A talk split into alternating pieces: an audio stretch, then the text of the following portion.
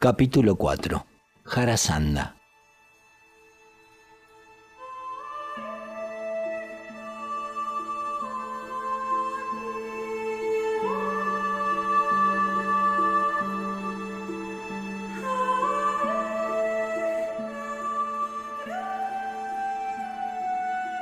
Krishna contó a Yudhishthira la siguiente historia.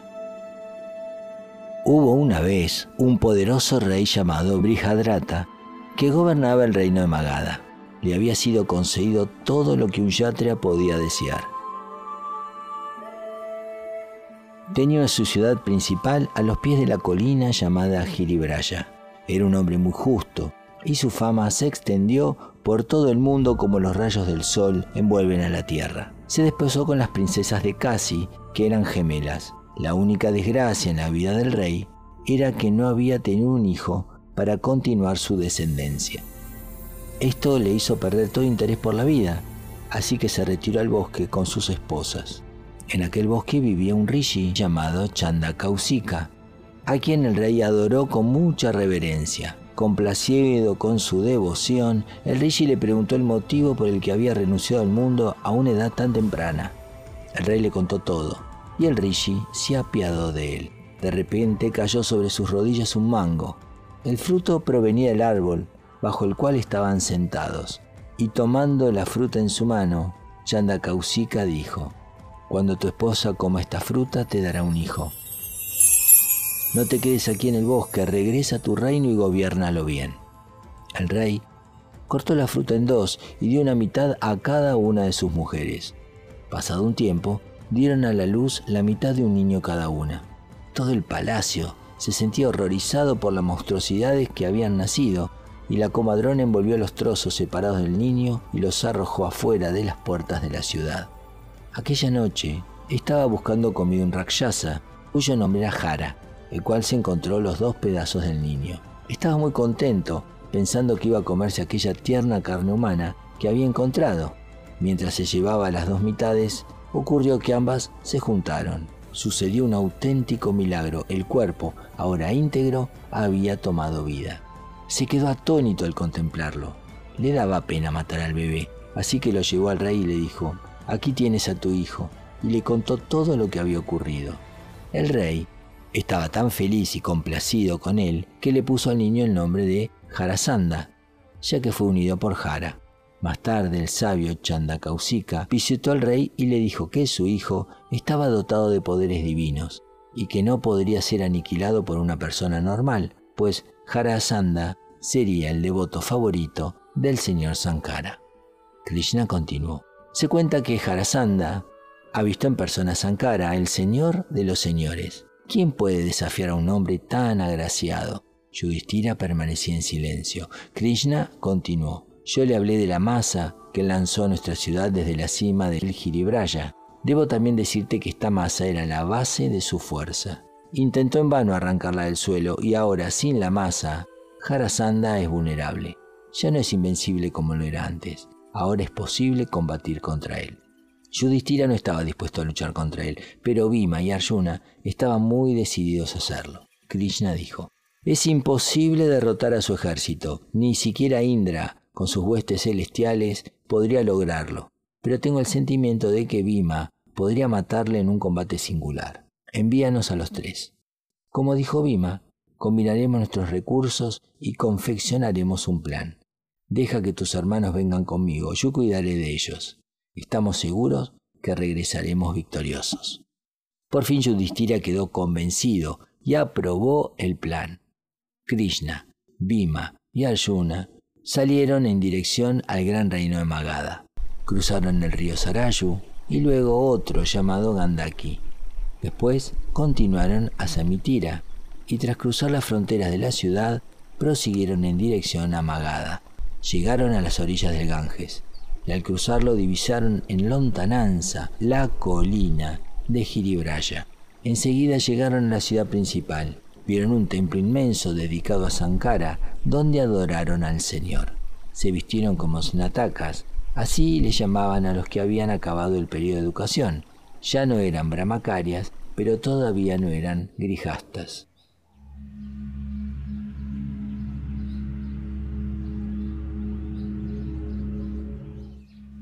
Tan pronto como entraron en la ciudad, aparecieron signos de malos augurios que aseguraban calamidades para el rey. Krishna y Arjuna, vestidos con alegres atuendos, entraron en la ciudad. En sus cuellos llevaban guirnaldas de flores y sus cuerpos estaban perfumados con pasta de sándalo. Los extranjeros llamaban la atención por sus ropajes y apariencias poco comunes. Vestían como brahmanes, pero tenían aspecto de yatrias. La gente de la ciudad estaban perplejos ante estos extraños que caminaban como leones. Entraron en el palacio del rey, saltando por encima del muro. No entraron por la puerta. Jarasanda estaba ocupado en sus adoraciones, por las que les envió leche y miel y les pidió que esperaran hasta medianoche. Entonces Jarasanda se les acercó y les rindió honores. Luego les dijo, Parecéis natacas, pero vuestro aspecto contradice tal apariencia. Usáis flores y perfumes que no se les permite usar a un nataka. Habéis entrado en mi palacio de una manera muy peculiar. Los amigos acostumbran a entrar por la puerta. Únicamente los enemigos entran de esta forma. Además, me han dicho que no habéis aceptado la leche y la miel que envié. Quien quiera que sea y soy bienvenidos a mi ciudad. Pero ahora, al menos, tenéis que aceptar la veneración de la que debe ser objeto un brahmin. Si sois o no brahmanes, aún se está por ver. Yo creo que sois yatrias. Vuestros hombros están marcados igual que los hombros de un arquero. Siento que, por alguna razón que desconozco, se han disfrazado. Por favor, díganme la verdad. ¿Quién sois y qué quieren de mí? Krishna dijo, El motivo de nuestra enemistad es tu forma tan injusta de hacer prisioneros a los reyes para sacrificarlos a Rudra. No podemos tolerar tu crueldad. Estamos aquí para restablecer los derechos de estos reyes indefensos. ¿Cómo esperas alcanzar el cielo asesinando a tu prójimo? ¿Cómo puedes complacer al Señor del Dharma cometiendo acciones tan pecaminosas como aniquilar a tus compañeros yatrias? En cuanto a tu ignorancia sobre nuestra identidad, pronto quedará establecida. No pretendemos ocultarte nuestra identidad. Este es Arjuna, el tercer Pandava. Este es Bhima, el hermano que le sigue a Yudhishthira, y yo soy Krishna, tu antiguo rival. Hemos venido a desafiarte en combate singular. Puedes elegir a cualquiera de nosotros tres para luchar. Jarasanda se rió a carcajadas durante largo tiempo y mirando a los ojos de Krishna con jactancia le dijo, Así que tú, que has huido de mí dieciocho veces y que ahora te escondes detrás de la colina Raivataka, ¿Tienes ahora el coraje para desafiarme en mi propia casa? Me causa risa tan solo de pensar que te hayas atrevido a presentarte delante de mí.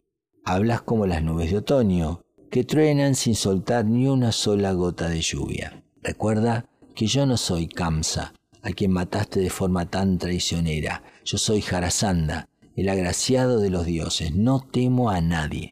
Si has venido aquí, deseando luchar, con toda certeza voy a complacerte. Pero no lucharé contra ti, Krishna. Tú eres un cobarde. Está por debajo de mi dignidad luchar con un ser inferior. En cuanto a Arjuna, todavía es un niño. No es correcto combatir con alguien que es más débil. Sin embargo, este joven llamado Bhima parece tener buena talla. Parece ser merecedor de combatir conmigo. Lucharé contra él. Jarasanda estaba seguro de su victoria pero debido a que los malos augurios aseguraban desgracias, realizó antes la coronación de su hijo Yadeva y luego comenzó a luchar con Bhima. El combate continuaba. Ambos estaban igualados en fuerzas. No podía decirse que uno fuera mejor luchador que el otro. Lucharon sin cesar durante 14 días y 14 noches.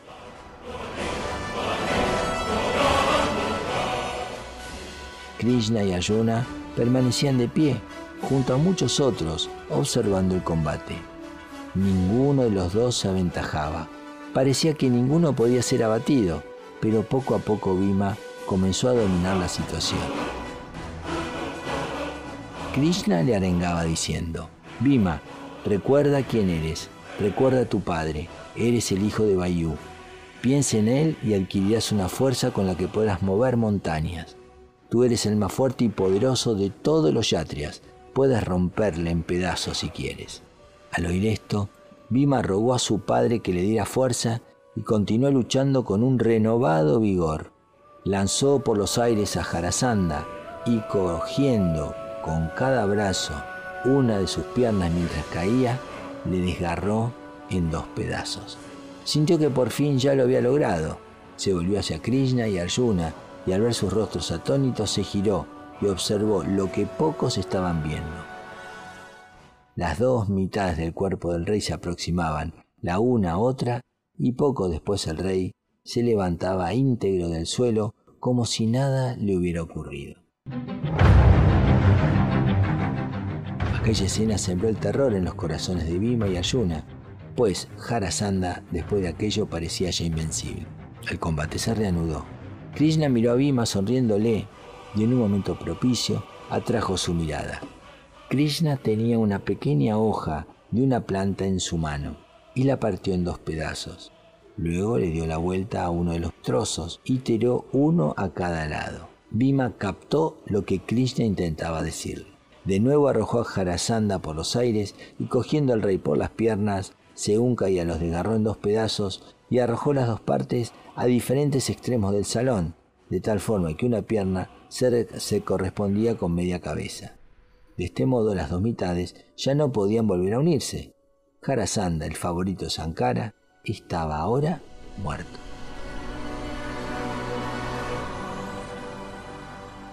En el palacio cundió el pánico. Nadie sabía qué hacer. Los tres héroes tranquilizaron a todos diciéndole que no iban a hacerles daño. Subieron al carro de Jarasanda y se dirigieron a la cima de la colina Giribraya, donde encontraron muchas celdas en las que los reyes estaban prisioneros y los liberaron a todos. Los reyes estaban mudos de gozo. Krishna les dijo, no queremos nada a cambio de esto. El gran Yudhishthira, rey de Indraprasta, va a realizar el Rajasuya. Quiero que estéis presentes allí como amigos y aliados del rey. Esto es todo lo que queremos de vosotros. Todos estaban muy contentos de poder acceder a sus peticiones. Krishna, Arjuna y Bhima regresaron al palacio de Jarasandha, donde se encontraba Yadeva, el hijo de Jarasandha. Krishna se dirigió a él y tomando su mano derecha con la suya le dijo, No temas. Tu padre era un gran hombre, pero utilizó su grandeza de forma equivocada y por eso tuvo que ser aniquilado. Ahora tú ya has sido designado como rey. Debes combinar el valor de tu padre con tu bondad y gobernar tu reino con justicia.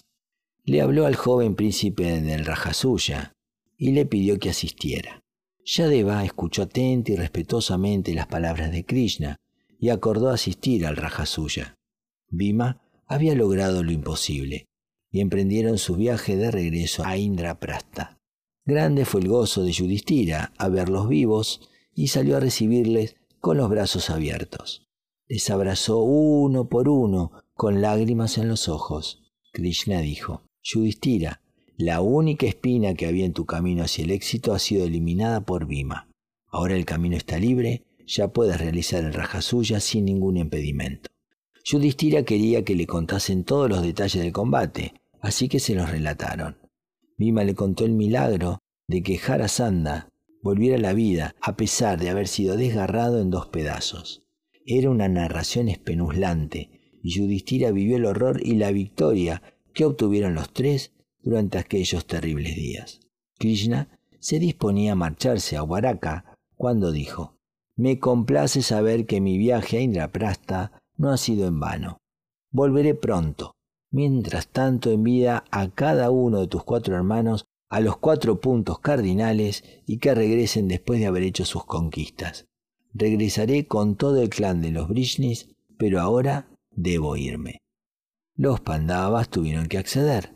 A Krishna le agradaba pensar que los Brishnis ya no necesitaban tener más a Jarasandha.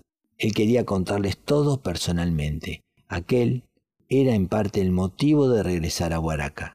Se apresuró por llegar a la ciudad y su corazón estaba rebosante por la fortuna que les había sobrevenido. Krishna estaba muy, muy feliz.